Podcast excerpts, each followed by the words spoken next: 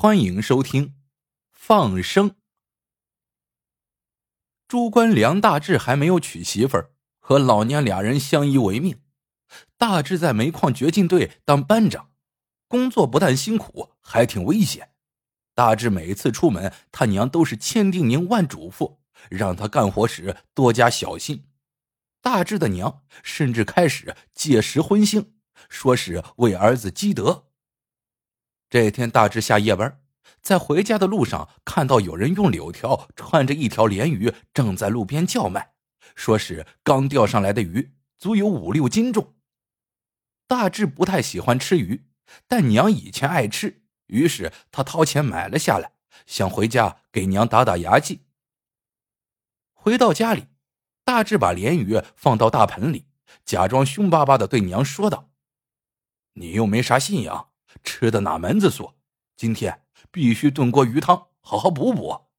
要是不听话，我可生气了。大志的娘既高兴又无奈，只好答应了。大志嘿嘿一笑，进屋睡觉去了。大志的娘拎着剪刀蹲在盆边上，看着鱼把嘴伸进水面，艰难的吐着泡，越看越下不去手，嘴里念叨着。这么大年纪了，哪差这口吃的？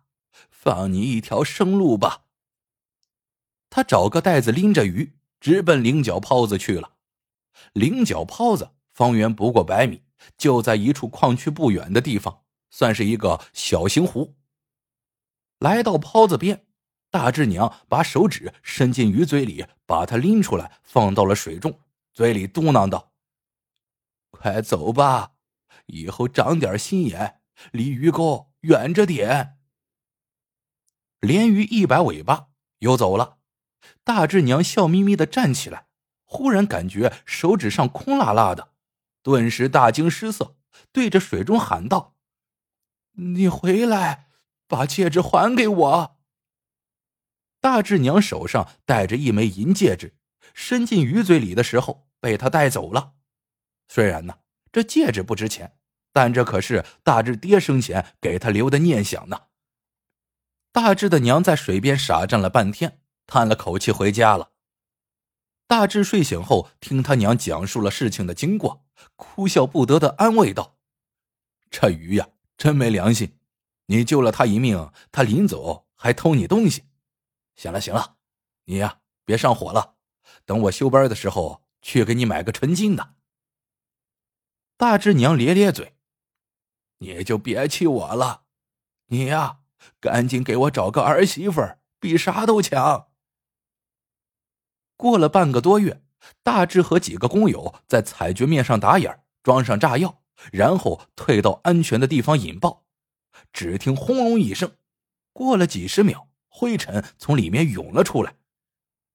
一个叫二老万的工友刚想往里边进，大志一把拉住他：“慢着。”动静不对，大家伙儿都竖着耳朵听着。忽然，一滴水落在了大志的鼻子上，他扬起脸，头灯向上头照过去，只见棚顶亮晶晶的，几股水流顺着墙壁淌了下来。快走，跑老虎了！大志高声喊道，推着四名工友往外逃。刚跑了没几步，前方哗啦一声。一条瀑布裹着煤块和沙石，轰隆隆的落了下来。快，撤到边上的巷道去，漏水点在前面。大志指挥着工友拐进了一条废弃的巷道，身后的洪水追了上来，直接将他们推到了一个斜坡上。大伙拼命的往坡上爬，洪水向着各个巷道灌进去，水位慢慢升高。二老万咧着大嘴哭了起来。完了完了！一跑老虎没个好，咱们呢要被淹死了。矿工在地下跟着煤线采掘，有时候难免出现偏差，最怕挖到江河下面，水流泄下来，这就被称为跑老虎。遇到这种情况，真是九死一生。大志作为班长，关键时候还真能镇住场面。他大声喝道：“大家冷静！”现在没到哭的时候，小耗子，你找根沙杆插到水里，每分钟报一次水位升高的数据。大眼儿，你和二老万爬到最上面，清理出一个平台，让大家进行躲避。老黑，你把大伙的搬中餐集中起来，统一分配，到时候等待救援。几个人有了主心骨，纷纷行动起来。小耗子每分钟报一次水位上涨的速度，五厘米，五厘米，四厘米。半个小时之后，众人被渐渐升高的水位逼到了缓坡最顶端的平台。众人又紧张了起来。大致沉声说道：“现在五分钟才上涨一厘米，水应该都泄下来了，肯定不是挖到河道下方的。”果然，水刚刚没到脚踝就停了下来，大家伙终于松了口气。大志留了一个头灯，让其余的人全都关闭头灯，保留电量，大家轮流休息，保存体力。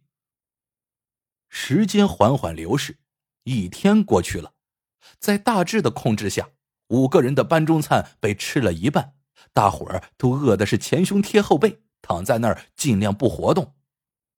大致将最后的七块饼干分给每人一块，还剩下两块。对于饥肠辘辘的人来说，这一块饼干简直就是杯水车薪。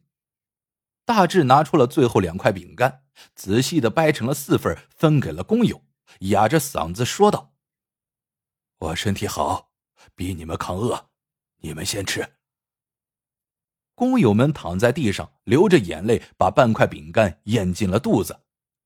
二老万哽咽着说道：“大志，这次要是不死，出去我就把我妹妹介绍给你。”大眼儿虚弱的笑了：“你妹妹不好看，我表姐还差不多。”大志没有说话，用头灯照着水中的沙干，仔细看着，兴奋的说道：“水位降了，半小时降了三厘米。”救护队正在往外抽水呢。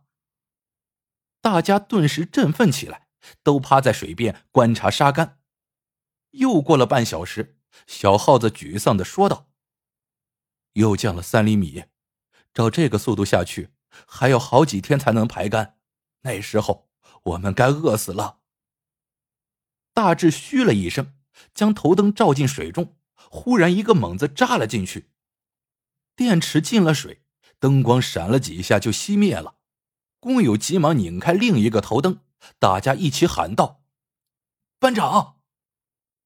大志在水里露出了头，哈哈笑着，甩手把某个东西扔到了平台上，那东西在地上啪啪跳着。原来呀，他抓到了一条大鱼。小耗子按住了大鱼，其他人七手八脚的将大志拉上来。大志趴在地上喘了半天。从口袋里掏出一把小刀。我来分鱼肉，省着吃，应该够我们撑到出去了。大志一掌将鱼击昏，迅速剖开鱼腹，将肠子掏出来。突然，他脸上露出不敢相信的表情，嘴里嘟囔着：“不会吧？”大志又仔细看了鱼几眼，老黑问道：“你看啥呢？”大志满脸笑容，举起手来，手中托着一个亮晶晶的东西，嘴里说道：“我知道是哪儿跑的老虎了，菱角泡子。像菱角泡子这种小型湖，水量不大，很快就能被排干了，所以大家一听这话，都兴奋极了。矿上日夜不停的排水，矿工家属们围在井口旁，眼睛都哭肿了，嗓子也哭哑了。”眼巴巴的望着入井口，虽然谁都不愿承认，但他们心里都明白，亲人生还的可能性很小了。但是他们不愿意放弃。忽然，调度的对讲机响了，矿长兴奋的声音传了出来：“让救护人员赶紧准备好，被困的五名矿工无一伤亡，全部都得救了。”人群顿时沸腾起来，哭声。笑声混成一片，五个人被担架抬了出来，家属们纷纷拥上去。老黑、二老万、大眼儿、小耗子，每个人被抬着经过大志娘身边的时候，都轻轻喊了一声“干妈”。大志的娘不明就里，胡乱的答应着，迎向排在担架队伍最后的大志，握着儿子的手，喜泪横流。大志咧着嘴，张开了右手，掌心里有一枚戒指。娘，是你放的鱼救了我们的命，你的戒指也找到了。好了，这个故事到这里就结束了。喜欢的朋友们，记得点赞、评论、收藏，感谢您的收听，我们下个故事见。